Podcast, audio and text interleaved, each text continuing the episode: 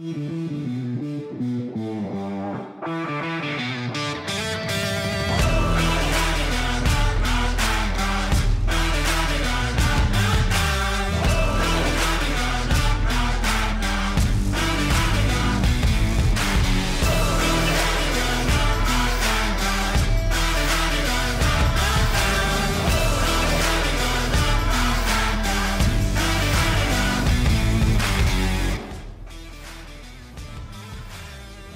Bienvenidos a otra edición más de NFL Latino TV a través de la pantalla de TD donde quiera que se encuentren. Gracias por hacernos parte de su día. Mi nombre es Alonso Solano. Venimos de un fin de semana realmente interesante en lo que fue el draft de la NFL 2019 allá en Nashville, Tennessee, que además de romper un récord de asistencia, rompió récord de audiencia por televisión, lo que nosotros conocemos como el Super Bowl de temporada baja, donde las 32 franquicias de la liga eligen lo que podría ser su mejor futuro, o así por lo menos ellos esperan. De eso es lo que vamos a hablar en este programa de NFL Latino TV sobre las repercusiones del fin de semana de draft. Para eso tengo al equipo de NFL Latino por acá, hoy con un debutante, un rookie, Don Bruno Milano. ¿Qué tal? Eh, bienvenido. Mucho gusto, mucho gusto. Gracias por eh, tenerme acá. Es, es un, nuevo, un nuevo comienzo, un nuevo inicio.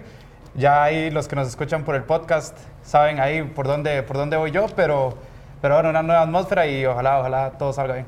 Todo va a salir bien, tranquilo. De una vez, para que salga el closet, de una vez dígale a la gente cuál es el equipo al que usted apoya y así de una vez ya salimos de esto. Sí, eh, yo al contrario de Sergio, por ejemplo, yo tengo lealtad solo a un equipo y es a, a, los New York Jets, un equipo que me ha hecho sufrir bastante, bastante tiempo, pero, pero bueno, con esta offseason he estado un poco más contento de lo que, de lo que usualmente estoy, ¿verdad? A mí me parece que llegó en buen momento el programa porque los Jets por lo menos tienen la pinta que van a despegar. Pero bueno, don Joshua Muñoz, bienvenido.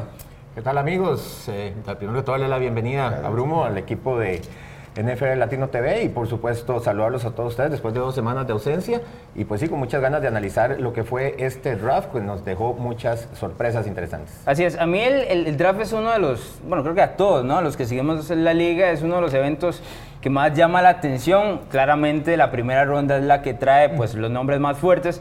Pero más allá de eso, lo que sigue todavía llega a moldear a los equipos y a veces encontramos muchísimo talento en las rondas finales, que es donde siempre hay, hay que buscar. Yo soy de los que pienso que un draft se puede analizar bien tres años, cuatro años después de ser elegido. Lo que pasa es que no tenemos ese tiempo, hay que tirarlo inmediatamente. Así que, ¿qué le parece, señores? Y vamos con los que han sido las sorpresas de este draft. Si usted quiere seguir cómo fueron las 32 selecciones, por lo menos de primera ronda y demás, eh, las, siete rondas en general, usted puede ir a nuestro Facebook, a nuestro Instagram de NFL Latino TV y va a encontrar absolutamente todos los picks, todas las selecciones. Pero aquí hoy vamos a hablar de las sorpresas. Voy a iniciar con usted, don Bruno Milano.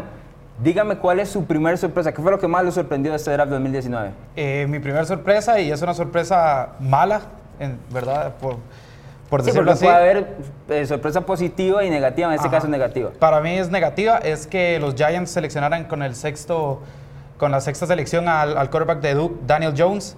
Siento que es un quarterback que con costos estaba para hacer una primera ronda y seleccionarla en, tan en un puesto tan alto para un equipo que de verdad necesita un quarterback como los Giants es, puede ser una, una puede tener repercusiones bastante, bastante fuertes. Son, son cosas que dicen, bueno, ahí la conexión con los Manning, pero, pero es que a mí se me parece más a Eli que a Peyton y yo de Eli no soy muy fan, ¿verdad? Sí, el caso de Daniel yo creo que nos sorprendió a todos. Hubo varias sorpresas en general, el draft especialmente, pero no estaban impactados Joshua para ni siquiera segunda ronda, lo veíamos tercera o cuarta tal vez ahí, y cuando los Giants lo eligen, aquí es donde siento que el equipo, o por lo menos el gerente general, David Getterman, se está inclusive hasta sobrepensando con este pick. Sí, yo creo que hubiera sido sorpresa verlo con el segundo pick de los Giants, inclusive, pero, pero yo creo que una segunda o una tercera ronda todavía podríamos estar esperando, no es tanta sorpresa. En la primera ronda a mí sí me, me, hubiera sorprendido, me sorprendió que se fuera en la primera ronda, pero especialmente en un pick tan alto. Creemos que aquí los, los Giants, pues si era el hombre que ellos querían, tenían muchas posibilidades,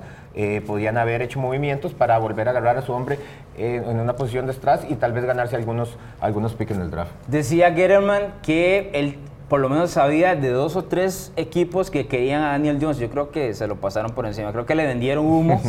y eventualmente lo que hizo fue saltarse a los planes y elegir un nombre yo creo que, ah, o sea, todavía no veo cómo la franquicia los Giants, especialmente sus fanáticos, compren a Daniel Jones. Y para el, para el muchacho es, es un problema, ¿verdad? Porque inicia su carrera con el pie izquierdo porque ya tiene a la, a la afición en contra y es, y es un detalle Sí, los importante. fanáticos están en shock todavía. Y, y como vos decís, eso es un problema para la confianza del muchacho, porque entra de una vez con, pues, con una mala vibra, digámoslo así, en el equipo. Pues, le, le va a tocar revertirlo rápidamente si es que, que juega el primer año. Muchos dicen que, que Eli Manning está dispuesto a, a estar ahí con él, a cocharlo durante un año, cosa que todavía no estoy muy convencido todavía. Sí, bueno, cuando Eli Manning llegó a la liga, Kurt Warner no quiso coachar a Eli Manning en su momento que le eligieron los Giants y tuvo que vérselas por él propio. No sé si vaya a devolver el favor, está complicado. ¿Cuál es eh, su sorpresa, don Joshua Muñoz? Bueno, voy a empezar con la primera selección de mi equipo, los Oakland Raiders, que seleccionaron a Clelin Ferrell, eh, cazamariscales de Clemson.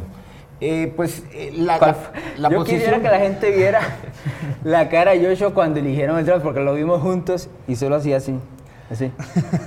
Sí, bueno, eh, la posición era, era la necesidad más grande del equipo, por ese lado tenemos que darle mérito, pero no era el jugador que se esperaba. Era una clase muy profunda y principalmente en cuanto a cazamariscales, sabían unos 6, 7, 8 mariscales de buen nivel, la mayoría para irse en primera ronda. Lo que pasa es que la mayoría de los mock draft, este, por ahí el que, el que tal vez llamaba más la atención era Josh Allen de Kentucky, era tal vez el segundo en las listas de muchos después de Nick Bosa, que recordemos que se fue el número 2 general para el equipo de San Francisco. Eh, no era el jugador que yo esperaba, no era el jugador que la mayoría esperaban. Eh, tampoco no es un mal jugador, es No, fue no, no el ganador Tele jugador, Hendricks Award, el pero- mejor jugador del año. Pero sí está muy adelante de lo, de Está, ese es el punto para mí con Oakland. Creo que caso similar a, a lo que hablamos con los Giants, si ese era el jugador que John Gruden quería, creo que pudieron haber buscado un cambio, bajar eh, un poquito, ganarse una o dos selecciones extra y por ahí yo creo que entre las posiciones 10 y 15 todavía tuvieran encontrado a, a- a Farrell eh, para seleccionarlo. Pero bueno, supuestamente los Raiders intentaron el cambio, pero no hubo nadie que, que mordiera la carnada, entonces se fueron por su hombre. Se fueron por su hombre porque eh, supuestamente Allen y otros jugadores ahí de los que hablaremos más tarde no encajaban tanto en el sistema del coordinador defensivo Paul Gunter. Sí, ese es, eh, uno podría decir que fue la primera gran sorpresa de este draft, porque los primeros, eh, las primeras tres selecciones básicamente cayeron como, como, Como se, se tenía previsto, pero esta fue la, la primera gran sorpresa del equipo de Oakland. Le voy a dar la mía y es en el caso de los New England Patriots con la selección número 32, Neil Harry, que me parece como wide receiver. El hecho de que sea un ala abierta es lo que hace que sea la sorpresa. No habían, los Patriots no habían elegido como franquicia un ala abierta en primera ronda desde 1996 cuando lo hicieron con Terry Glenn. No es del estilo de Bill Belichick, era una necesidad del equipo, pero es una necesidad que usualmente New England busca mucho más tarde en los drafts o inclusive en agencia libre con nombres que desconocemos, un cambio por ahí que pueda encontrar y demás. A la hora de, seleccionar a Kill Harry, me parece que el equipo está dándole el arma a Tom Brady para que por lo menos diga, bueno, aquí se me fue Gronkowski, tengo ese hombre.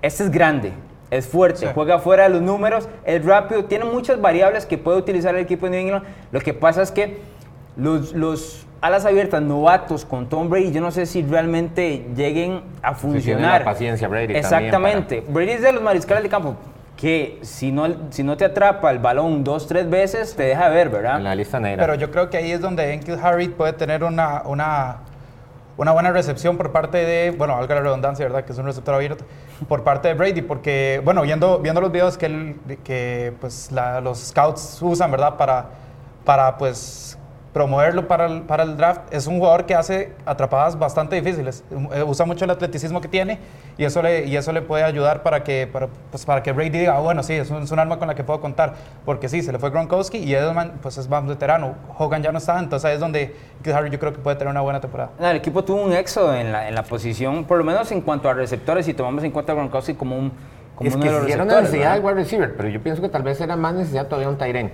Eh, buscaron a este muchacho que es como un híbrido de las dos cosas por su tamaño, entonces De yo hecho, creo que ahí está hecho. matando dos pájaros eh, de un tiro. Ya se habían ido los dos mejores Tyren de esta clase y tal vez eh, eh, no, los que quedaban no eran del agrado de Bill Belichick en ese momento. Sí, si, el- si Brady logra pues, conectar bien con Harry en este caso, le va a tener confianza porque también hemos visto el otro lado de la moneda. Si, si se acuerdan, Malcolm Mitchell de novato gana el Super Bowl 51 haciendo recepciones importantes durante el Super Bowl. Luego viene una lesión que lo deja fuera el resto de su carrera. Pero necesita tener la confianza de este mariscal de campo Tom Brady que tiene ahora 41 años de edad y va pues a encontrar un novato como que probablemente sea la segunda mejor arma después de Edelman. Si vemos el caso de, por lo menos, recepcionando balón. roster en este momento, sí, tiene que ser. ¿Cuál es eh, la segunda sorpresa, don Bruno Milano? Eh, bueno, la segunda sorpresa que yo tengo es la de DK Metcalf. Eh, ahora Joshua mencionó un híbrido. Creo que DK Metcalf es el cuerpo de tight end con la velocidad de un receptor abierto, sumamente potente. Eh, se va a los Seattle Seahawks que necesitaban un arma más por la situación con Doug Baldwin, que no se, no se sabe si, si va a volver a, a- a, A pues, jugar. a jugar con, con Russell Wilson. Y Russell Wilson sabemos que si tiene un arma pues, competente, la va a hacer brillar. Y además DK Metcalf, eh, bueno, yo lo tenía mucho antes. eh, Sí, para ser proyectada primera ronda, antes, sí, Proyectada primera ronda, incluso finales de primera ronda. Creo que, creo que es un, un robo lo que hace Seattle con, con DK Metcalf y creo que va a tener un, un muy buen impacto.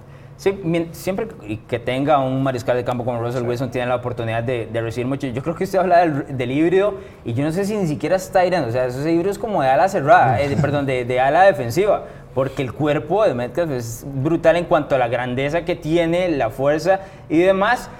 Lo que a mí sí me deja un poco de dudas es el talento a la hora de bajar el balón. Me refiero a recepcionar, porque ahí es donde fue bajando eh, su proyección. En su momento, inclusive era el segundo mejor a la abierta de su equipo, ni siquiera el primero dentro de su equipo. Entonces habrá que ver. Seattle sí le gusta eh, este tipo de jugadores, por lo menos tener eh, la confianza de Wilson, que además de ser un hombre que pasa bien el balón, sabemos que corre bien. Sí, el, muchacho eh, tal vez en, eso, en eso todavía está un poquito crudo, pero es, como vos lo decís, es el tipo de retos que les gusta al equipo de Seattle y este, Russell Wilson le va a ayudar mucho al respecto. Además, en la posición donde lo agarraron, creo que es una verdadera ganga. Deme la segunda sorpresa, don Joshua Muñoz. Yo me voy a ir por el cazamariscales de Mississippi State, Monty Sweet, quien fue seleccionado con los Washington Redskins en la posición número 26 global. Recordemos que los Redskins tenían la número 15, ya vamos a hablar de, de- de ese pick. Ellos cambiaron la número 26 con el equipo de Indianapolis para ir por Monty Sweet, que era uno de los mejores este, cinco defensivos para muchos de- del draft. Eh, un cazamariscales que para muchos estaba por encima de Clelin Ferrell, el que hablábamos anteriormente seleccionado por los Raiders, pero yo creo que tal vez cayó un poquito por, por un supuesto este, asunto, por una cuestión cardíaca que parece Es que un es reporte mínima. rarísimo. Un reporte muy raro que... Ni siquiera fue, o sea, no se ha comprobado, eh, no, se no, vendió no, como y fue algo que y salió le- durante el combine. Y le costó Pero le mucho. termina al- costando le, muy le caro, termina sí. costando mucho, este, como te digo, eh, pues puede ser un riesgo siempre cuando hay un reporte de estos hay cierto, cierto riesgo, pero para mí, a mí me parece, para muchos él era un, era un muchacho que se iba en el top 10. En el top 10 y yo creo que Washington vio la oportunidad, eh, me parece que además no entregó tanto en el cambio y este, pues si está bien de salud creo que les va a dar muchos réditos al equipo. Esa es una de las sorpresas positivas. Yo la verdad también una mía positiva que es el tackle Cody Ford que se va al, al equipo de Buffalo. Es para mí uno de los mejores tackles que había en el draft y que eventualmente va cayendo. El equipo Buffalo, yo sé que no es un pick sexy porque siempre hablamos de alas abiertas, este, de corredores, mariscal de campo y en general. Pero si usted tiene una muy buena línea ofensiva, usted puede hacer un- a un mariscal de campo mediocre muy bueno. Y en este caso, Josh Allen, el mariscal de campo, es uno mediocre, que necesita tiempo para pasar el balón y para evolucionar, porque en su año de novato, por lo menos pasando el balón, nos dejó muchísimo que desear. Me parece que es una muy buena selección y es, un, es uno de esos pequeños robos del equipo de Búfalo. Sí, cayó tarde en la segunda ronda, muchos lo esperábamos en la primera ronda.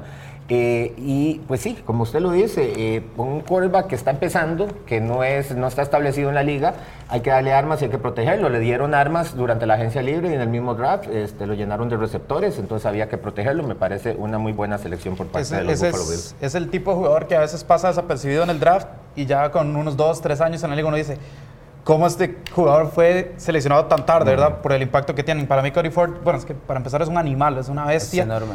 Sí, es pasar a, pasar, a, pasar a Cody Ford va a ser algo difícil. Y Josh Allen, como dijo Alonso, es un mariscal que a veces se toma un poco más de lo que debería, ¿verdad? Para hacer el pase, pero bueno, ya va a tener una protección bastante competente. Bien, con, nos queda un minuto y medio nada más, vamos a hacerlo rápido. Los las últimas tres sorpresas. Inicio con usted, Bruno. Eh, Drew Lock cayó muy, muy, muy abajo para, en el draft para mí.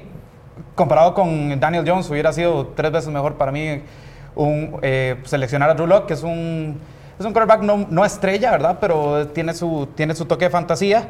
99 touchdowns en su carrera colegial, es un buen número. ¿Es, ¿Eso es, es una sorpresa positiva o, o negativa? O para, para él, güey, es la salvación. Es- muy tiene que ser la salvación, sí. De acuerdo, don Joshua Muñoz, su última Mi sorpresa. última sería Jawan Taylor, el offensive tackle de Florida. Eh, Jawan Taylor para muchos era el, el tackle ofensivo mejor rankeado en el draft. Se esperaba que eh, terminó con Jacksonville en la segunda ronda. En, el tercer pick de segunda ronda que tenía, eh, eh, perdón, en el primer pick que cambiaron con los Raiders, en la posición 35. Recordemos que Jacksonville tenía la número 7 general.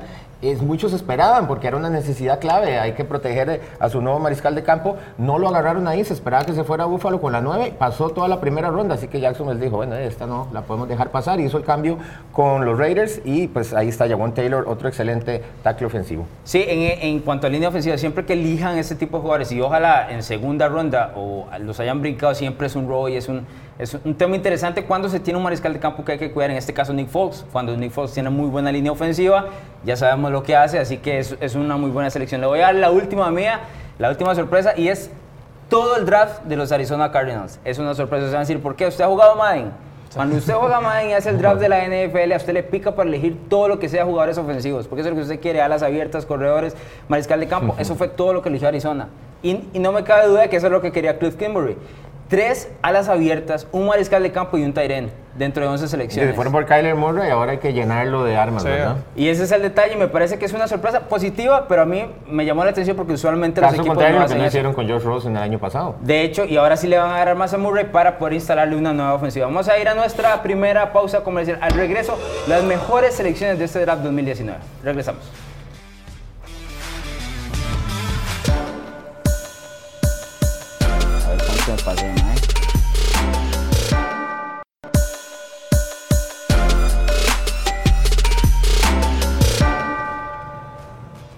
De regreso en NFL Latino TV a través de la señal de TDMás. Gracias por estar con nosotros. Tiempo de repasar cuáles han sido las mejores selecciones del draft 2019 para cada uno. No sin antes recordarles que la casa del fútbol americano en Costa Rica es TGI Fridays. No estamos en temporada actualmente, pero usted puede ver absolutamente todos los deportes, tanto en TGI Fridays en Escazú como en Oxígeno. Búsquenos a través de Facebook como TJ Fridays Costa Rica y se puede ver la Liga de Campeones de Europa, los playoffs de la NBA, el béisbol, lo que usted quiera, se lo ponen ahí en TJ Fridays, que ahora tiene todavía pantallas más gigantes. Ahí logramos Es ver el un draft. placer total ver cualquier partido. ¿eh? Ahí logramos ver el draft la semana anterior. Nos atendieron siempre muy, muy bien. Un saludo a Juan Carlos Rojas, que pasó también un rato de la noche con nosotros viendo lo que fueron las selecciones del draft del 2019. Y hablando de esto, señores, tiempo de ver cuáles fueron las mejores para cada uno. Valorando tema de selecciones en tiempo, es decir, en cuál ronda lo, tomaron y las necesidades, por supuesto, de los equipos. Inicio con usted, don Joshua Muñoz. ¿Cuál es para usted la mejor selección de este draft? Voy a empezar con Josh Allen, eh, defensive de Kentucky. Ya hablábamos de él en el bloque pasado. Para muchos el segundo mejor defensive después de, Nick Bosa. Eh, se esperaba que Allen fuera seleccionado o ya sea por los Jets en la tercera posición o por los Raiders en la cuarta. Pero bueno, no lo agarraron ninguno de los dos. Pasó también a Tampa Bay, pasó a los Giants y terminó con el equipo de Jacksonville en la séptima posición. Me parece que Jacksonville ni siquiera se lo esperaba. Es un, un jugador súper atlético, no falla un tacleo. Tuvo 17 sacks eh, la temporada pasada, pero para mí lo que hace, lo que hace grande este pick fue que ellos eh, pasaron la necesidad del tackle, que para ellos era una necesidad más fuerte que la del defensive end, pero lo consiguieron en segunda ronda. Entonces digamos que ese era un tackle que podían haber agarrado en primera ronda y se están ganando a George Allen de gratis. Sí, yo creo que ellos lo que hicieron fue que se limpiaron las manos, es decir, vieron las elecciones antes y dijeron, ah, nadie lo va a agarrar, ah, pues yo lo tomo fácilmente y se dejaron uno de los mejores jugadores de todo el draft. De todo el draft. Y cuidado sin con la esa necesidad, defensa otra vez. Cuidado Exacto, con esa sin- defensa, sin sí. la necesidad y vuelve o, o le mete más proyección, más fuerza a una defensiva que ya hemos visto en los últimos do- dos años, que es de las mejores de la liga. Tal vez no tanto el año pasado, que cayó un poquito, pero que puede volver a retomar Claro, cuando va- va a volver a consigue a este tipo de jugadores. ¿Cuál es eh, la mejor selección del draft para don Bruno Milano? Eh, para mí fue la de Quinn Williams, no porque sea de los New York Jets, para mí es uno de los, tal vez el mejor talento bruto que tiene este draft. Eh, cuando los Jets quisieron ahí hacer un intercambio, se me bajó el azúcar. el tackle defensivo de Alabama, 21 años, 6 pies 3, 295 libras. Es que es, Sí, es un monstruo. Es un monstruo, ¿verdad? Eh, fue octavo en el Heisman. Para un tackle defensivo, ser octavo en, en- en el, en el- La votación. en- en la votación del Heisman, eso, eso habla de lo, de lo bien que lo hace. 91 tackles totales y ha causado 26, 26 pérdidas de balón. Entonces es un, es un jugador que puede producir, ¿verdad? Bastante para una defensiva que ya tiene a un CJ Mosley, ya tiene un Jamal Adams y está cubriendo todos esos, esos huecos que tenía. Sí, los fans del fútbol americano ven regularmente a Alabama y conocen bien de Quinn Williams y claramente saben que es una fuerza indetenible, o por lo menos lo fue dentro del fútbol americano universitario. Ahora que se traduzca eso en la NFL, yo creo que no le va a costar absolutamente nada, especialmente lo que mencionaba Bruno, es o va a entrar dentro de una defensiva que se ha reforzado, especialmente en el último año, en los últimos meses, y lo que busca todo el equipo, todos los equipos de la AFC este, pegarle a New England. Y yo creo que este es uno de las selecciones que va directamente hacia eso, porque además de ello él ataca por el centro y ese es el lugar donde a Tom Brady no le gusta, que es al que hay que golpear. Sí, va a ser un centro de una defensiva muy fuerte, va a ser el de los Jets. Eh, es un jugador que para muchos era el mejor, el mejor talento de todo el draft y, aunque no sea la necesidad más amplia, yo creo que cualquier equipo lo hubiera querido porque te cambia totalmente lo que es la cara de una línea defensiva. Cae muy bien a, a los New York Jets y en este caso a, a don Bruno Milano. Les voy a dar el mío, que bueno, ya que Bruno eligió el del equipo de él, yo voy a elegir el mío, ¿les parece? Y es AJ Brown, que cae en segunda ronda con el equipo de los Tennessee Titans, necesidad completa de los Titans. Necesidad, nos, hace, nos hacía falta un ala abierta. Sí, tenemos a Corey Davis, pero y luego viene una lesión, el Titan de Laney Walker, tratando de recuperarse. El equipo de los Titans tienen ese, ese detalle, si son corredores o no y a veces quieren pasar mucho el balón, pero no, tienen con quién. Y AJ Brown en muchos de los mock drafts también estaba proyectado para hacer una primera ronda tarde.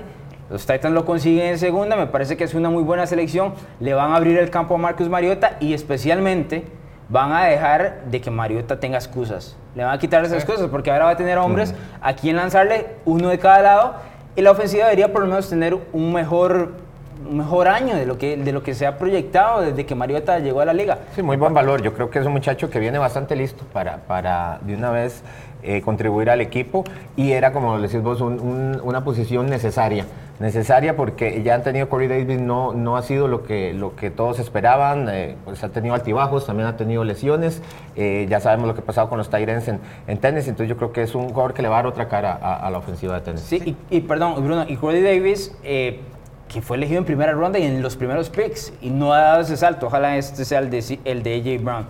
Sí, no, yo le voy a decir que Mariota ya o sea, ya, ya tiene que, ¿verdad? Ya le pusieron la presión de Tannehill, ya tampoco es que es un titular indiscutible. Si, si tiene un bajón de rendimiento, incluso lo pueden, lo pueden llegar a sentar unos, unos cuantos partidos. Entonces, AJ Brown es un arma que si él la sabe utilizar, va a ser muy productiva para Tennessee. Sí, y es año de contrato para Marcos Marietta. Entonces, mucho se va a decir después de este 2019 sobre su futuro. El, segundo mejor pick, don Joshua Muñoz. Voy a ir con otro receptor, con, en este caso con Paris Campbell, eh, receptor de Ohio State, seleccionado por los Indianapolis Colts en la segunda ronda en la posición 59 en general. Eh, creo que es uno de los receptores más rápidos y más habilidosos después de la recepción.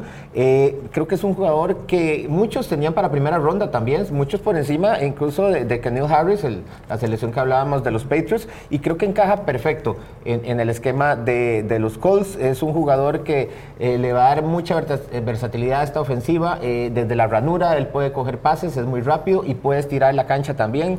Creo que va a ser un muy buen pick para los Indianapolis Colts. Sí, Campbell entra dentro de una ofensiva, por, ejemplo, comparándolo con AJ Brown, que lo acabamos de ver, entra en una ofensiva que es mucho más prolífica a la hora de pasar el balón y con mucho mejor, mejor mariscal de campo en Andrew Locke. Es decir, es un mejor escenario para Campbell que el de AJ Brown. Son dos equipos de la AFC Sur, pero si tengo que elegir algunos dos cuál va a explotar, es más fácil que, que explote Campbell. En este caso, a Brown. Don Bruno, dígame su segundo mejor pick de este 2019. Eh, sí, mi segundo mejor pick de este, de este draft es el esquinero de LSU, que lo, fue, lo seleccionaron los Cleveland Browns, eh, Greedy Williams. Eh, es un, bueno, el muchacho primero no le, falta, no le falta confianza. Ya dijo que querían ir al Super Bowl este año con Cleveland, que se veían ahí. Eh, Yo creo que cuando, cuando, a esos de Cleveland que han elegido últimamente les pasan como el papelito, ¿no? eso es lo que tienen que decir enfrente. Y se la saben de memoria. Sí, es que es un equipo que se ha armado hasta los dientes. Tuvo 19 pases defendidos, 8 intercepciones en, su carrera colegial y es, es, bastante atlético, bastante ágil y con mucha proyección. Solo tiene 21 años, tiene mi edad. Los números y el talento están ahí, ¿verdad? Están ahí y era uno de los principales para muchos, el, principal este, Yo pensé que él iba a ir corner de este draft, pero ¿por qué cayó tanto? Porque muchos le critican eh, sus ganas, su falta, su falta de, ir a taclear, de ir a ponerle, eh, no sé, ahora, ahora los equipos buscan jugadores con carácter, como dicen ellos, jugadores que están dispuestos a matarse en la cancha y ahí está la duda con, con este jugador, que si logra superar eso, creo que es un excelente pick para este equipo. Sí, el, lo que decía John Dorsey es que no lo van a poner a taclear mucho, no, que cubra a uno de los mejores alas abiertas y luego el taclecito fácil. como chinearlo un poquito también. Exacto, lo que pasa es que entra también dentro de una muy buena situación. Eh, de un lado está Denzel Ward, que lo eligieron el año anterior en primera ronda, y ahora Greedy Williams. O sea, Cleveland, lo que decía Bruno, se armó completamente estas lentes y esta es es otro, otra selección, otro jugador que los pone todavía más cerca a competir dentro de la AFC Norte, porque ya son favoritos, y ahora dentro del Super Bowl, donde tienen que pegarse con Kansas City, con los Chargers y, y con los New England Patriots, este tipo de jugadores, si no cometen ningún error y por lo menos se establecen en cuanto al talento que tienen, pegan un impacto durísimo en su primer año. Habrá que ver porque ya sabemos que en Cleveland lo que la duda que genera es el camerino, ¿verdad? Sí, yo creo que no cayó en el mejor lugar para, eso, para ese asunto de disciplina, eh, no fue en el mejor lugar, pero vamos a ver, el talento, como lo dijimos, ahí está. Me toca decirles cuál es el segundo mejor pick del 2019 para mí y es Bryce Love, que tiene que ver con los Washington Redskins, elegido con el pick 112, running back del equipo de los Redskins. No sé cómo cayó tan, tan atrás. El detalle de Love, que viene de Stanford, es la lesión del, que tuvo en el último año, pero que antes de esa lesión era proyectado como el mejor corredor de todo el draft y, y uno de los mejores jugadores en cuanto a temas de yardas y anotaciones. Washington tuvo uno de los mejores drafts que hemos visto. Ya vamos a tocar ese tema, pero me parece que aquí es donde se, se roba Bryce Love porque cae tarde, cae muy tarde, lo empiezan a dejar. a mí me pareció extrañísimo que empezara a caer tanto Especialmente porque todos conocíamos desde antes del inicio de la temporada anterior que este iba a ser un jugador de impacto. Habrá que ver cómo se recupera la lesión, claro está, pero si rinde por lo menos a un 90% de su recuperación va a ser jugador de impacto. llega también como seguro este, sobre Darius Guys, que tuvo el mismo tipo de lesión el año pasado. Creo que todos los, los running backs de Washington están lesionados. Están lesionados y, casi con la misma lesión, pero sí, pues, en el, en el lugar donde lo agarraron es un regalo. Es un running back que estaba el año pasado para hacer primera, lo máximo segunda ronda. Tienen dos buenas armas ahora los de Washington con Dwayne Haskins y ahora Bryce Love, porque bueno, vimos que las lesiones los masacraron la temporada pasada, venían de hecho siendo los primeros de su conferencia antes de que, de que Alex Smith cayera por aquella lesión. Y ahora bueno, parece que están reformando ese ataque y van, van con todo. Washington es un equipo que hay que ponerle cuidado porque tuvo buenas selecciones, algunos movimientos interesantes inclusive en la agencia libre y ya desde el año pasado daban muestras de que tenían una muy buena defensa. Entonces, no va a ser tan fácil eh, ganarles dentro de la NFC. Este Joshua, dígame su tercer y último mejor pick de este 2019. Yo me voy a ir con Drew Locke, el mariscal de campo que finalmente agarró Denver en la segunda ronda. Eh, es muy sencillo. Eh, tanto Paxton Lynch como Casey Keenum fueron un desastre en Denver y Joe Flaco obviamente no es la solución a futuro. Drew Locke tiene uno de los mejores brazos en esta clase de mariscales. Es uno de los que está más listos para contribuir inmediatamente. Pero lo que para mí es tan valioso este pick es que muchos esperaban que Denver agarrara a Drew Locke con la selección 10 general. Eh, hicieron un cambio por la selección 20, entonces todos esperaban que lo agarraran en la 20 y no lo agarraron tampoco en la 20. Entonces, esto por ahí habían recibido un montón de, críticas en la primera ronda porque era una necesidad para ellos. Al caerles en la segunda ronda, pues se les hizo maravilloso el draft porque no solo lo agarraron a él, sino que en la posición 20, en la primera ronda, agarraron a Noah Fant, un Tyren, uno de los mejores. El segundo Tyren rankeado. El segundo Tyren rankeado que va a ser una excelente arma y, y, una posición antes de agarrar lo que agarraron un, un tackle también va a ayudar a protegerlo. Así que no solo viene el señor a Denver, sino que viene forrado también de armas. Y además le baja la presión al muchacho, ya no es un quarterback de pues una selección muy alta, ya pues Exactamente. cae, cae pero el que tiene la presión es como lo dije ahora, es John Edwin. John Edwin si no, si no pega si no este pega esta, creo que su casa Chao, chao. Bueno, y habrá que ver cómo va a ser la dinámica con Joe Flaco, ¿verdad? Que no, me imagino no va a estar muy contento con esta selección porque Flaco fue uno de los que más voz tuvo a la hora de decir, bueno, no es necesario que tome un mariscal de campo, aquí estoy yo, pero Denver no estaba como muy convencido. No. Terminaron. Nadie estaba muy convencido. Va a, ser un caso, va a ser un caso como Rosen Fitzpatrick, tal vez. Podría ser, yo sí creo que, que, Flaco no va a soltar la titularidad así tan fácil. No, no creo no, especialmente. No debería. A, a Muchos esperan que ni, incluso tal vez ni siquiera juegue el primer año Drew Lock, lo cual pues, Él, no sería lo más normal. Idea, sí. Sería lo más normal y, y cuidado le serviría mucho más porque no entra con esa presión de los últimos fracasos de mariscal de campo en Denver. Dígame el suyo, don Bruno Milano. El mío es eh, Devin Bush. Eh, se fue con la, con la décima selección en el intercambio que hicieron los Steelers para, pues, para subir ahí, ¿verdad? Es un linebacker de Michigan. A mí me, me encanta que se haya ido a los Steelers, me parece que cae como anillo al dedo es el, el, reemplazo perfecto para Ryan Shazier, que, que bueno, aquella lesión ya sabemos uh -huh. lo, que, lo que pasó y creo que él con ese, ese dúo que va a hacer con TJ Watt ahí cazando mariscales va a ser, va a ser una, una cosa de cuidado. Sí, creo que era la, la necesidad más grande que tenía Pittsburgh, este, junto con Desde Esquinero la y lesión de. Shazier. Desde la lesión de Shazier lo hablábamos en un programa un día de estos, eh, cuando hablamos de la necesidad de los equipos, nunca volvió, a- no volvieron a llenar ese, ese hueco, no lo han podido llenar. Y me parece que tal vez Devin Bush, eh, algunos esperaban que se fuera un poquito más tarde, eh, incluso a finales de la primera ronda, pero fueron subiendo sus acciones, las de él y las de Devin White, el otro excelente linebacker que también eh, fue seleccionado antes. que Pero en el, en el caso de los Steelers, cuando usted tiene una necesidad tan marcada, que es tan obvia, y usted necesita moverse en el draft para agarrar al jugador que quiere, lo hace nada más. Porque el equipo en general, y hay que mencionar, a pesar de la salida de Antonio Brown, el Le'Veon Bell está bien armado. Va a ser un equipo Sí, que va a en principio se esperaba que les pudiera llegar en la posición 20, pero bueno, algo saben ellos más que nosotros y decidieron Mejor no jugársela en este caso creo en el equipo lo, de que, los lo que le ayuda a Pittsburgh para no precipitarse con un corredor o con un eh, ala abierta es el hecho que ya tienen a un Juju Smith-Schuster, que ya tienen a un James Conner, que ya, que bueno, ellos lo ven como los reemplazos naturales, ¿verdad? Entonces ahí pues llegaron a localizar su tercera urgencia y ahí es donde entra Yo creo que los. Steelers, o sea, va- son un equipo que van a estar bien en el 2019. Es decir, tal vez no opten por el Super Bowl, pero no van a hacer, no van a tener ese bajón brutal que cualquier otra franquicia tendría si pierde jugadores como Antonio Brown. dos mejores Y ofensivos. Le'Veon Bell, creo que eso no va a suceder. Les voy a dar mi último mejor pick del 2019 y tiene que ver con los New England Patriots running back Damian Harris, ex del equipo de Alabama.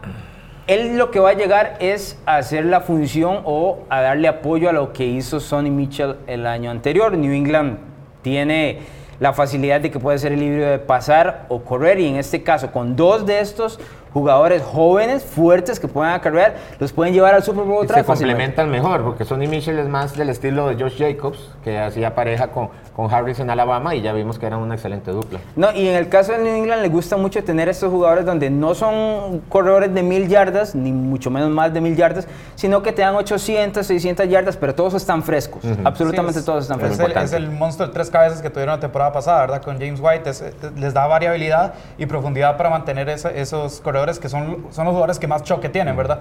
Entonces eso les Y es un rol que, que- que está acostumbrado en Alabama también, o sea, Sin una situación similar. Perdón, sin olvidar a James White, ¿verdad? Que también sale desde el backfield, atrapa balones y le da también otra versatilidad al equipo. Me parece que New England, mientras todos están pasando, New England ahora opta por correr, siempre va diferente al resto de la liga y eso es lo, lo que los hace complicados de detener. Y creo que eso también le va a dar por lo menos o estirar la carrera a un par de años más. Porque no va a tener la dando necesidad de lanzar bastante tanto. ayuda del lado ofensivo del balón. Y en este caso es pues era una necesidad con todo lo que hablamos del éxodo de jugadores. Nada más recordarles que la Casa del Fútbol Americano en Costa Rica es TJ Fridays, tanto en Escazú como en Oxígeno. Ahí usted puede ver todos los deportes. Fútbol americano ahorita estamos en receso, ya, ya casi nos acercamos, ahí nos acercamos. Al menos. Cerquita por lo menos de pretemporada que es en agosto, pero mientras tanto usted puede ver por supuesto la Liga de Campeones de Europa, la NBA, el béisbol, todo lo que usted quiera en TJ Fridays, tanto en Escazú como en Oxígeno. Vamos a ir a nuestra segunda pausa comercial. Al regreso, Zona Roja traída por el Portón Rojo.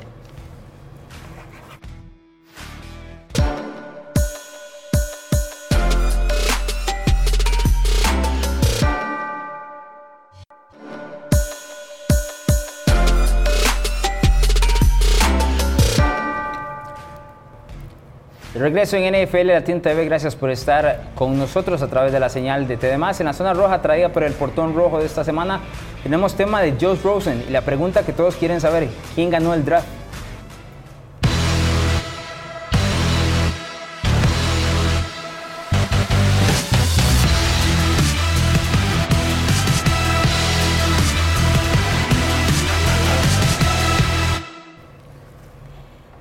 Bien, señores, hablamos durante varias semanas. Bueno, Bruno se viene incorporando, pero lo hicimos con Sergio durante varias semanas. Decíamos que Kyler Murray claramente iba a llegar a Arizona. Se tendieron varias cortinas de humo, pero era una situación que, que estaba más que evidente. Y con eso, po- posiblemente la salida de Josh Rosen. Eventualmente, Rosen termina en un cambio con los Miami Dolphins como nuevo mariscal de campo. El equipo de Arizona recibió una segunda ronda, que fue el pick 62 donde eligieron al wide receiver Isabela y también una quinta ronda del draft del 2020. La pregunta es muy sencilla. En este cambio pues, yo- por Josh Rosen, ¿quién gana el cambio? ¿Miami o Arizona? Para mí Miami, claramente. Y es que es un negocio redondo para Miami, porque Miami quería a Rosen el año pasado. Ya Rosen trabajó para Miami. Ya Rosen este, ya conocen bien lo que es el jugador. Estaban dispuestos a agarrarlo, creo que era con la selección 10 el año pasado, no, selección 15, perdón, recordemos que Arizona se adelantó para agarrar a Rosen. Era el jugador que querían y este año lo consiguieron mucho más barato. No solo dieron una segunda selección, sino ni siquiera la, la segunda que quería Arizona, porque ellos cambiaron para atrás y les dieron la otra selección que consiguieron. Eh, además, me parece que es un jugador que le salió súper barato por los próximos tres años. La mayoría del salario lo va a pagar Arizona, solo 6.3 millones tiene que comprometer el equipo de Miami por los próximos tres años y tiene la opción de un cuarto año. Entonces, eh, yo creo que no hay como ver eh, la pérdida aquí. Era, un, mariscal que muchos creían que era el que estaba el más listo el año pasado, que, muchos lo dan como el mejor mariscal de esa clase. Obviamente ya sabemos que hay otros dos que, que, enseñaron mucho más el año anterior, pero ya lo hemos dicho, Rosen nunca le dieron las armas en Arizona, no le dieron el tiempo. Normalmente se ocupa un segundo año con un mismo coordinador ofensivo para demostrar lo que tiene. Entonces vamos a ver, y en todo caso, si no funciona para Miami, Pueden volver a hacer la misma selección. El otro año la clase de mariscales es mucho más fuerte que este año y Miami tiene como 200 picks, así que creo que eso se puede remediar. Dígale, ¿por qué no, por qué no don Bruno Milano? Eh, precisamente yo se lo digo, porque llegó a Miami y va a tener una arma, dos armas, cuando mucho. Eh, el equipo de Miami tiene muchos huecos y en cambio Arizona eh, pues ya tiene su mariscal de campo y como, como dijiste antes Alonso, y jugaron a más, en verdad. Tienen demasiadas armas. Entonces, creo que Arizona sale con el negocio completo que ellos querían. Tal vez el precio que cobraron por Rosen fue más barato de lo que tenían imaginado, pero al final de cuentas, igual tienen receptores, igual tienen a un mariscal de campo con, eh, con el factor box office, ¿verdad? Que va a traer mucho a, lo que es Arizona como tal, la franquicia, como Kyler Murray, que pues además sabe correr, da más versatilidad y Josh Rosen va a entrar a un equipo donde otra vez va a tener el dilema, ¿verdad? Está Fitzpatrick, que había llegado con el objetivo eh, supuestamente de ser titular, ahora viene Rosen y entonces ¿dónde queda Tua? Otra vez Rosen va a estar en un equipo sin armas y con otro... otro con, que, con el miedo de que le vuelva a pasar lo mismo que le pasó este año, ¿verdad? Sí, yo, yo, yo veo eso como el infierno de Rosen repitiéndose el otro año. Es, es, posible que Miami pueda quedar de último y el equipo de los Dolphins se plantee si va a dejar pasar a, a Tua Tagovailoa o no, que es el actual mariscal de campo de Alabama y que es el proyectado a ser el pick número uno en el draft 2020. Es decir, Rosen puede vivir esto otra vez en Miami. Ahora, si tengo que evaluar cuál de los dos gana el, eh, perdón, el cambio, yo me voy a quedar ligeramente con Miami porque terminan tomando un mariscal de campo que decía yo, bueno, ellos lo querían actual, eh, anteriormente, que fue elegido en primera ronda y el, y el, valor es de segunda. Yo sé que además de una quinta, una quinta ronda, sin embargo, pues ya quinta ronda usted no sabe qué es lo que va a suceder con esas elecciones Eventualmente tampoco es que es tantísimo talento y demás. Un año, un año más entrenado también el muchacho, ¿verdad? Sí, lo que pasa es que sí entra en una situación complicada otra sí, pero Eso es más que todo una situación del que pierde aquí es Rosen, no tanto Miami. Ah, ni, ni, yo creo que ni Miami ni Arizona pierden, los dos creo que hacen porque eran sus necesidades. Y Arizona, una vez que, que, escogió a Murray, pues ya no le queda otra, ¿verdad? Ya ellos no tienen eh, todo en su poder para, para la negociación, sino que tienen que soltar. Y más bien yo creo que les fue bien porque mucha gente decía que hasta se podía ir por una tercera, cuarta, quinta. Yo, yo estaba pensando eso, porque eh, pues todo es oferta y demanda, ¿verdad? Y en este caso la demanda por Rosen ya no era amplia, especialmente después del draft, porque fue el, después de la primera ronda cuando lo cambian. Ese es el punto de inflexión. Y ya ahí me parece que, bueno, el único lugar donde cabía Rosen era probablemente Miami. Yo pensé que Miami ni siquiera lo iba a querer por el hecho de que y estaba pensando en hacer el, llamado tanking, ¿verdad? Que es perder a propósito para poder dejarse a tú al otro año.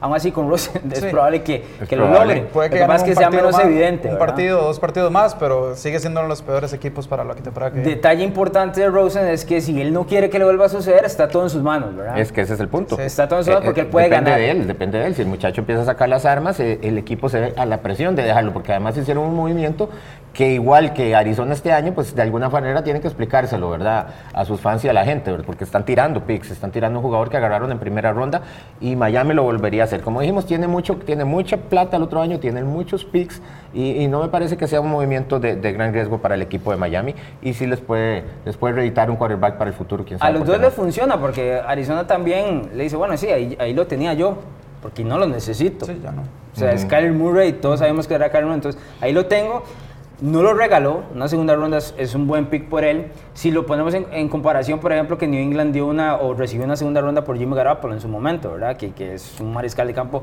en teoría como más fuerte y más establecido, por lo menos cuando se hizo el cambio. La necesidad de New England o, la situación era diferente. Y Garoppolo estaba listo para jugar. Exacto. Tres, Lo que años pasa es que si, si New England no cambiaba a Garoppolo se iba a quedar sin nada porque él iba Exactamente, a, estaba en una situación Entonces, igual. Era Garoppolo o Brady. Sí, el, el detalle o la curiosidad, voy a decirlo así, que tres de los mariscales de campo de, que fueron elegidos en primera ronda el año anterior terminan dentro de la AFC Este, que son Josh Allen, Sam Darnold y ahora Josh Rosen, ¿verdad? Que estábamos hablando en su momento cuál iba a ser elegido el primero. El primero terminó siendo Baker Mayfield, que se va a Cleveland, y estos tres dentro de la AFC Este.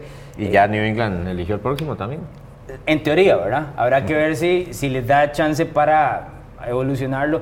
De aquí a cuando Tom Brady decida eh, retirarse a sus aquí al 65 2040 o algo así, ¿verdad? Pero bueno, Vamos a ver. Vamos con la segunda pregunta del portón rojo. Eh, pizzería y galería. Ahora estamos también en Distrito 4, en Los Yoses y en Ciudad del Este. La pregunta es muy sencilla, señores. Esto es una pregunta que nos hacen todas las semanas después del draft. ¿Quién ganó el draft de la NFL 2019? Bueno, nosotros en, con Sergio en el, podca- en el podcast de los rookies mencionamos a, a varios equipos como Jacksonville, como, como Washington, que, que hicieron un muy, un muy buen draft, pero yo me voy a quedar con New England porque New England tenía 12 selecciones, las usó bastante bien y a pesar de que no seleccionó a ninguna tal vez futura superestrella, sabemos que Hillary tiene, buen, tiene un buen, este, buen potencial, pero cubrió todas las necesidades que necesitaba. Se les, fueron, se les fue Trent, Trent Brown, lo lograron sustituir, se les fue Trey Flowers, también lo sustituyeron. Eh, fortalecieron sus defensas, llenaron huecos y bueno, además tienen a Bill Belichick que sabemos que puede desarrollar un jugador que parecía mediocre decente a un gran jugador. Eso no es- son muy buenas noticias para usted. No, para mí no, pero ¿cuándo han sido buenas para mí? Cuando, cuando New England le va bien. No, yo creo que el draft de New England fue bastante Sí, bueno. fue bastante Fue bueno. bastante bueno y curioso porque tenía 12 selecciones. ah, Como decíamos, hemos dicho en los primeros dos bloques, tuvo un éxodo de jugadores en el costado ofensivo. También en el costado ofensivo se le fueron jugadores importantes y el equipo mantuvo la calma, como ha sido usual durante la última década, 15 años y demás, y fue en el draft. Ahora, estas selecciones tienen que rendir, ¿verdad? Porque nada haces teniendo esos jugadores y luego ves en tres años eh, adelante y dices, bueno, es que no era lo que pensábamos como draft. Claramente que En, este momento se ve bonito el asunto. Se ve bonito porque llenaron, llenaron la mayoría de huecos que tenían y con jugadores que creo que por, por- en el lugar donde los agarraron tienen un muy buen valor. Eh, varios interesantes, principalmente los del lado ofensivo que ya estábamos comentando, pero también del lado ofensivo. Bueno, algunos de los, de los jugadores que se fueron ya ellos tenían el sustituto ahí en casa, pero los otros sí me parece que, que supieron escoger muy bien. Hay, como vos decís, hay que esperar ahora por lo menos dos años, a veces hasta tres o cuatro para ver cómo resultó esta clase para el equipo de No, de hecho, eh, en esta semana muchos de los equipos no están eligiendo las opciones de contrato de los novatos, han declinado muchos de esos y eso prácticamente dice que luego del cuarto año dicen, bueno, no, es que No no, era lo que no era lo que yo esperaba, entonces mejor eh, busco otra. Joshua, usted y yo coincidimos con el ganador del draft. ¿En serio? Sí, es que creo que, que, bueno, hasta lo mencionó Bruno ahora, era uno de los principales. Jacksonville también tuvo un muy buen draft, pero yo me voy a quedar también con el equipo de Washington. Me parece que fue uno de los mejores drafts que he visto en los últimos años. Y empecemos por la primera selección. Eh, Con la número 15 agarraron al mariscal de campo que ellos querían, a Dwayne Haskins. No tuvieron que subir en el draft para agarrarlo. esa es la eso clave. es muy importante. Esa es la clave del draft. Tuvieron la paciencia para esperarlo y les llegó, ¿verdad? También hay que tener un poquito de suerte. E- Esto es una cuestión, no es una ciencia exacta, ¿verdad? Lo del draft. Eh, uno se puede equivocar o puede tener muy claro cuáles jugadores quiere, pero que le lleguen es otra cosa. Hay que tener un poquito de suerte. Ellos les llegó su mariscal de campo en la primera ronda. En la misma primera ronda, ya lo han mencionado, hicieron el cambio por Monty Sweet, uno de los mejores defensivos, y les costó este, la segunda ronda y una segunda ronda el otro año, pero me parece que es un muy buen precio este, para un jugador que puede ser este, élite en la liga.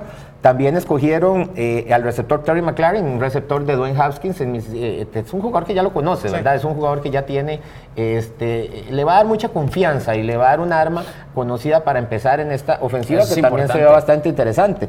Ya hablábamos de, de Bryce Love también, creo que un, un robo en la cuarta ronda, y por ahí también en cuarta y en quinta agarraron un par de guardias también para proteger a su nuevo mariscal de campo. Así que yo creo que un draft bastante completo el de los Washington Redskins. Yo cuando vi, porque se dio esta noticia como unas horas antes del draft, que decía que Daniel Snyder, el presidente de los Washington Redskins y dueño, iba a tomar posesión del draft, es decir, le iba a quitar en el caso a, a Gruden, ¿verdad? Para él hacer la selección, yo dije, esto va a ser un desastre. Va a ser un desastre.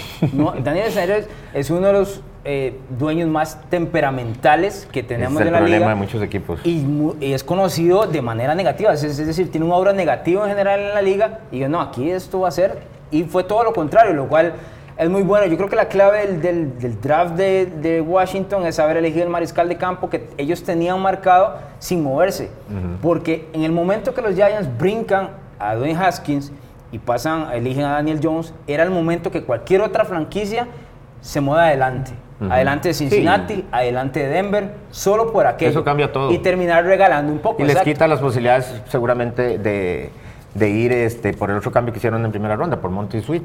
Sí, pero lo de, lo de, lo de Gettleman es darle la mano a tu rival divisional, Sí, draftea- sí, sí, dra- sí, sí. drafteando un, un quarterback bastante, bastante deficiente como, como es Daniel Jones y dándole a, a Dwayne Haskins que de las 19 métricas que utilizan los, los scouts para, para medir a los quarterbacks, Dwayne Haskins estuvo en los primeros tres en 18 de las 19, mientras que Daniel Jones eh, estuvo más bien tirando del media De- para abajo. De la ¿verdad? tabla para abajo. Además de que en la, en, la, en la que más importa, ¿verdad? A la hora de llegar a la NFL, que es el quarterback bajo presión, ¿cómo le va? Eh, Daniel Jones estuvo penúltimo, Dwayne Haskins de segundo, solo por detrás de Kyler Murray. Entonces, es...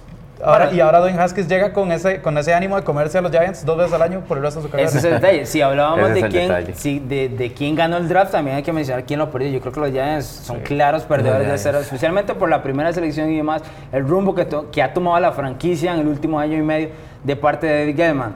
Lo que sí tengo que decir, y hay que, y hay que mencionarlo, lo primero que uno piensa cuando ve a Dwayne Haskins es en Jamarcus Russell. Eso es inevitable. ¿Por qué? Porque los dos son un par de cachetones, son grandes, tienen un buen brazo, no parece que hacen dieta, ¿verdad? Entonces, todo eso se combina. Ya Marcus Russell es probablemente el peor jugador elegido con la primera selección del draft en la historia de la NFL, o por lo menos uno o dos dentro de la discusión. Entonces, eso se le viene a uno en la mente. Pero como Washington no tuvo que moverse, no me parece una mala selección, pero sí hay que decirlo. Yo creo que eso está Sí, sí, claro. como lo dijimos, todavía hay que esperar unos añitos. Puede que Daniel Jones termine siendo un crack y, y Haskins no lo veamos en la liga en dos, tres años, pero... Hay- habrá que sacar eh, eh, el video para, para ver qué, qué fue lo que Exactamente, pero bueno, un par de lo, años. lo que dicen eh, todo, lo que dicen los expertos es, es lo contrario, entonces vamos a tener que esperar. Lo que sí es cierto es que se pone bonita la NFC este con estas dos selecciones, a ver cuál de los dos mariscales de campo termina reluciendo mucho más. Daniel Jones tendrá que esperar uno o dos años a la salida de Eli Manning, eso ya está más que manifestado. Y Dwayne Haskins yo creo que está para competir inmediatamente por el puesto de titular que será con Cole y con Case Keenum, que fue eh, pues elegido ahora en, en agencia libre. Señores, se nos acabó el tiempo. Don Bruno Milano, muchas gracias. No, gracias a ustedes y esperemos seguir aquí aportando a NFL Latino. Recuerden escucharnos todos los martes eh, por eh, Spotify en el, eh, en el podcast de NFL Latino con serio, los rookies. Ahí también hablamos bastante, bastante a profundidad del draft y Ahí tienen nuevo episodio largo y tendido sobre el draft. Eh, nos vamos, don Joshua Muñoz. Nos vamos, nos vamos. Nada más recuerden que mañana empiezan los campamentos de novatos para muchos equipos para que le sigan la pista a sus prospectos favoritos. Así es, ahí vamos a tener en NFL Latino en redes sociales, tanto en Facebook como en Twitter y por supuesto en Instagram todos los detalles. El programa usted lo puede ver en YouTube y lo puede escuchar también en nuestro canal de Spotify, Spotify perdón, nada más lo busca como NFL Latino. Señores, continúen en la programación de temas.